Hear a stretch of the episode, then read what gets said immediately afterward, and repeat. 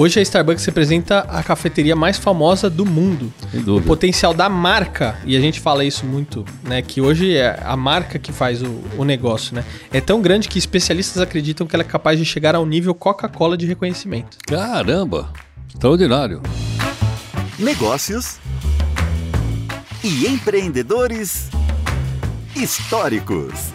Ouça no Spotify ou assista no YouTube. Apresentação: Heródoto Barbeiro e Fernando Vítulo. Né Podcast. Olá, seja bem-vindo ou bem-vinda a mais um Né Podcast, Negócios e Empreendedores Históricos. Heródoto, a gente tem conversado aqui de uma série de marcas, empresas e empreendedores e a gente vê muita coisa bacana, né? E uma das coisas que a gente pode ver aqui dessa nossa trajetória de episódios é que quando você não pode vencer a concorrência, o que, que você faz? Se alia ela. Vamos comprar a concorrência, né? A gente já falou alguns casos aqui, igual, por Exatamente. exemplo, Coca-Cola que compra o, Guaraná Jesus e assim por diante. Mas olha, o Starbucks também foi comprada pelo Howard Schultz. E quem não conhece o Starbucks, né? Um espaço aí famoso que vende café. Quem diria, hein? Vender café. E se tornou uma multinacional, conhecida no mundo inteiro. Olha lá. E para todo lado que você vai, ah, a pergunta é o seguinte: o que, que te atrai para ir num Starbucks? Primeiro, a qualidade do café. Aliás, eles não vendiam café, não, hein? Eles vendiam grão de café. E, Ou café moído, não tinha café. e de várias qualidades, É, vários mas não tinha tipos. café líquido, não. Pronto, é. Então, por quê? Olha, estou muito adiantado para que eu encontro aqui na Avenida Paulista. Pô, cheguei. Ou a gente chega atrasado ou chega adiantado. Tem um Starbucks bem ali na esquina da Eugênio de Lima. Eu vou sentar lá. Por quê? Lá tem poltrona, eu sento lá, peço um café, pego, sei lá, meu smartphone. É, é? Então passou a ser um local ah, de. Um point. Um point. de encontro. Um ponto, exatamente. Esperar. Exa- Antigamente o pessoal lia aquele jornal, lembra aquele jornal de tinta e papel? De, de- era de papel o jornal antigamente. O pessoal ficava lendo. É é? Eu acho que são essas duas coisas que atraíram a marca e o sucesso dele. Agora, só um detalhe: isso não é novo. Esse negócio do pessoal se encontrar no café vem da época da Revolução Francesa, no final do século XVIII, principalmente onde? Na França. Aí o café, até hoje, café em, em, em francês se escreve com acento grave. Café, só eles pronunciam fechado, né? Café em, em, em, francês. Mas aonde é que os intelectuais se reuniam? Nos cafés. E por que o café? Primeiro porque era o ponto de encontro de uma cidade luz, como era a... Paris sempre foi, mas estou falando no final do século XVIII, 1780, 1790, que o café chegou nessa época na Europa. E outra coisa, como o café tem cafeína e tem um estimulante, na época se dizia o seguinte: que as pessoas que bebiam café eram mais inteligentes. O cara ficava mais inteligente. Então o hábito de tomar café, por incrível que pareça, nasce no século XVIII, na Europa, mais especificamente na França, é um hábito que até hoje você vai a Paris, tem café para todo lado, tem gente sentada nos cafés, na verdade tomando cerveja, mas está escrito café lá na porta. Agora, ô Heródoto, o café teve um papel muito importante no Brasil também, Pô, né? Sem dúvida. Aliás, foi por causa desse hábito do século XVIII que o café se desenvolveu no século seguinte aqui no Brasil. Começou no Rio de Janeiro, depois se expandiu para São Paulo, aí foi para o Paraná, foi para Minas Gerais, e hoje um dos melhores cafés do mundo é o café da Bahia, por causa do tipo de terreno que tem lá. É, Muita coisa bacana acontecendo na Bahia também. O, Agora, o cacau. O, o- o cacau, sem dúvida. Agora, o, o Starbucks, ele fez média. Na medida que ele chegou aqui, ah, o melhor café do mundo é o café brasileiro. Aí, quando ele se estabeleceu na Colômbia, não, mas olha, o café da Colômbia é o o mais café E foi por mundo. aí afora. Né? E escolheram uma marca que às vezes nem dá pra gente. É uma marca meio, meio, meio confusa, não é não? O desenho? É uma sereia, né? Uma sereia. Mas da onde eles tiraram essa sereia? Sereia não come café. Então, é porque tem a ver com a relação com as embarcações. Por causa da exportação e importação do café. Então, o que, que acontece? Como eles tinham é, uma série de grãos e de várias qualidades diferentes, e, e o que atraía na marca era isso, né? Você ia num lugar e falava assim, nossa, olha a diversidade, né? E qualidade. Então, tá, mas como vem esses. é, chegam esses grãos para cá? Ah, de navio. Aí eles associaram a sereia justamente por conta disso. Eu não sabia, mas a sereia que eles usam lá é nórdica. Vem do norte da Europa. Ela é uma sereia diferente daquelas que a gente está acostumado a ver, por exemplo, aqui no Cadomblé. Brasileiro, afro-brasileiro. Por exemplo, aquela sereia lá, não sei se você já recebeu, ela tem duas caudas. Olha direitinho lá. Ela uma tem, é uma sereia de duas caudas, que é uma, uma mitologia do norte. E outra coisa, nos primeiros desenhos apareciam os seios da sereia. Depois eles botaram o cabelo Cobrindo. cobrindo. E, e você sabe de onde veio o nome Starbucks? Não me lembro. Olha só que interessante. Starbucks, né, foi inspirado pelo personagem que era chamado Starbucks, que era o primeiro imediato do capitão Ahab, Ih, Moby Dick, ih. que é a literatura estad- estadunidense. Bom, Moby Dick é o nome da baleia, né? É o nome da baleia. Isso. É, esqueci o nome do capitão. Eu li o livro, logicamente. Quando eu era moleque, eu li o romance. O Starbucks Moby era o primeiro imediato Ah, ah, era o primeiro imediato? do capitão Ahab. Tá. Então vale a pena ler. O livro é de autoria de Júlio Verne. É. Né? O livro é de autoria. Vale a pena ler. Você tem filme e tudo mais, mas vale a pena ler o livro. O Júlio, Júlio Verne escreveu coisas maravilhosas. E outra coisa, mudando de pato para ganso. O mesmo Júlio Verne é autor de um livro chamado 20 mil léguas submarinas. Quem é que fez o primeiro que saiu do desenho animado e passou a fazer filme? Disney. Walt Disney. Kirk Douglas. Walt Disney. Com, com, com Kirk Douglas. Kirk Douglas e James, o capitão. Era um ator inglês chamado James, James Mason. James Mason. Pô, eu tô bem, tô ficando velho, mas a minha memória tá funcionando direitinho. É o café, Elas. Vale a pena ver o filme. É Sabe que você toma muito café. Entre outras coisas, a história é muito bonita. O cara antecipa o submarino movido por energia nuclear.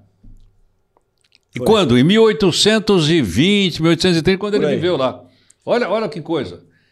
Então você vê que um, como chama, um romance como esse, né, um- uma aventura, Bob Dick, inspirou o Starbucks e do outro lado inspirou o Disney a deixar de fazer só desenho animado e a fazer filme. Filme.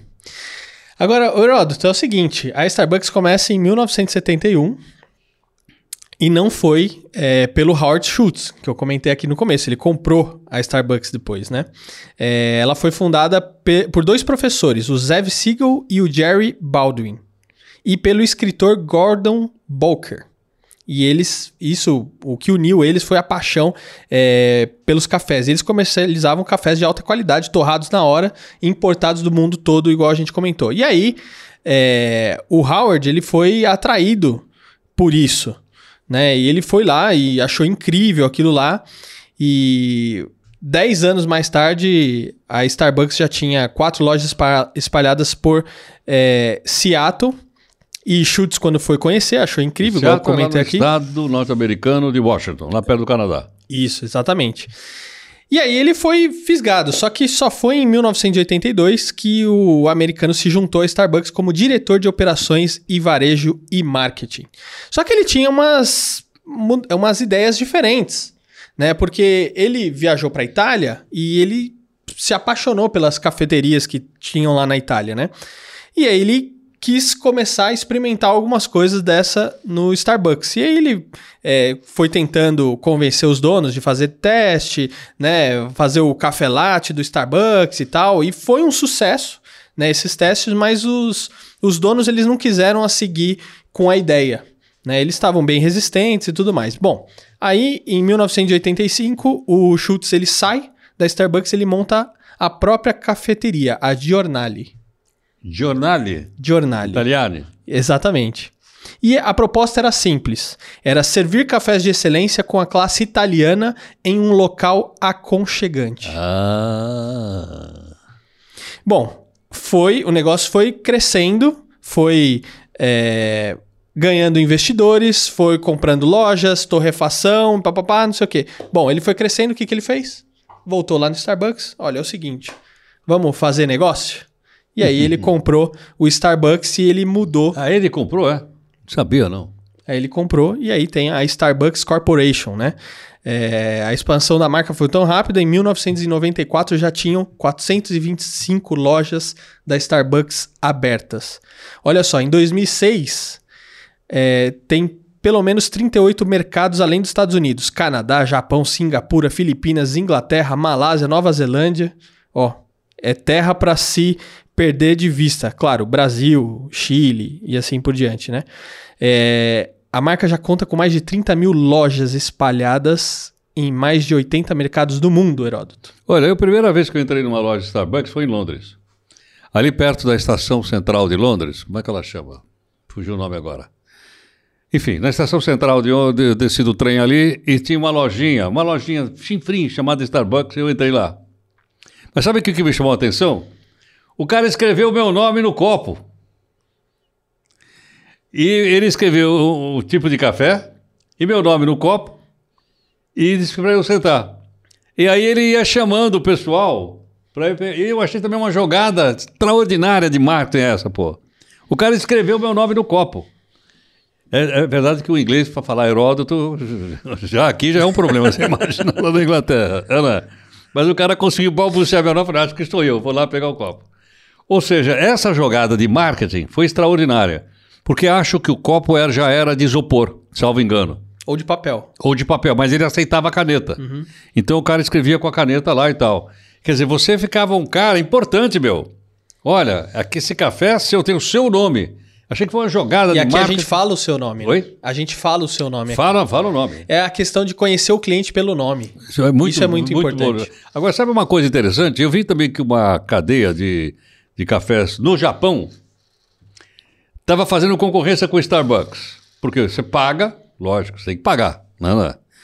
E o café japonês é o seguinte: deixa de vir do Starbucks, vem aqui que aqui você não paga. Fala, pera um pouquinho. Café grátis? Não, tem que pagar de algum jeito.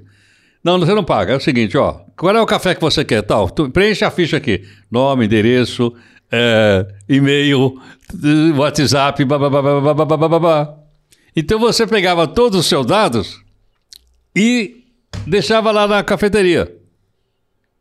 E o cara então pegava os dados e fazia. Então era pago por isso. Aí eu, eu cheguei àquela conclusão, dizer, não há café grátis. Nem almoço grátis. É, plagiando o Peter Drucker. Agora, olha, hoje a Starbucks representa a cafeteria mais famosa do mundo. Sem O dúvida. potencial da marca, e a gente fala isso muito, né? Que hoje é a marca que faz o, o negócio, né? É tão grande que especialistas acreditam que ela é capaz de chegar ao nível Coca-Cola de reconhecimento. Caramba, extraordinário. Extraordinário. Extraordinário. Agora, Heroto, eu vi uma, uma cafeteria muito interessante. É, não, não sei se ainda tem, eu tava tentando lembrar o nome dela aqui, mas era assim, era uma frentezinha pequenininha, de no máximo dois metros. E só que se eu quisesse chegar lá para comprar um café, eu não conseguia, Por quê? porque eu tinha que comprar pelo aplicativo. Eu tenho que entrar no aplicativo, Ah. comprar, e aí eu vou lá e pego o meu café. Não Ah, tem. é, não e tem aí eles local. recebem o pedido e aí já deixou o seu copo lá na frente. Ah. Ah, Fernando, top. Ele, não me atrai, viu? Não me atrai. Eu prefiro chegar no Starbucks, É o- ah, sento sei. naquela Mais poltrona tranquilo, lá, tiro o sapato. Ah, e é isso aí, Heródoto. E olha, lembrando aqui dos nossos treinamentos: o Media Training para o mundo corporativo, comunicar para chegar lá e como se sair bem em uma entrevista de mídia. Tô deixando todos os links aqui na descrição para você acessar e ter mais informações. Certo, Heródoto? Aqui o lugar badalado do café era o Largo do Café, né, Heródoto? Pois é, exatamente, na- porque ali na ali era, era o Bento, cotado, 15 de havia dois lagos do café, um em Santos É. e outro ali na região central de São Isso. Paulo, porque São Bento, logicamente 15 de é, novembro, era, né, era região ali que fazia a bancos. cotação da, da saca de café. É. Ainda existe alguma loja de café ali? ainda, Existe, né, mas é muito pedaço? pouco. Não, muito Eu- pouco. eu ando muito por perdeu, lá. Perdeu aquele. Perdeu e não é só tinha, né? isso. Ali a, a prefeitura abandonou completamente Abandonou. aquele centro velho. É. É, perigoso pena, andar por pena, lá. Eu, quando ando por lá, não ando com nada na mão. Nada, nada, nada, nem mochila nas costas. Outro dia eu saí a pé para passar por lá, alguém falou, pô, não, você tá de mochila, nem vai. É. Não dá para ir. Tá muito complicado. Entendeu? Agora, precisaria ter o Lago do Café, até por causa da história do estado e do país. Não, não, não, seria uma atração turística da cidade. É verdade. Mas eles estão preocupados em se reeleger. É verdade. Agora, esse papo todo me deu vontade de tomar café. Vamos tomar um café? Bora lá, quem vai, pera, quem vai pagar? Pera aí. Pera aí. Acho que tá pago, hein? Então bora. Vamos lá. Espero que você tenha gostado desse episódio. Não esquece aí de deixar o seu like, o seu comentário e se inscrever no canal. E nos vemos no próximo. Tchau, tchau. Valeu, Heródoto. Valeu. NEP Podcast.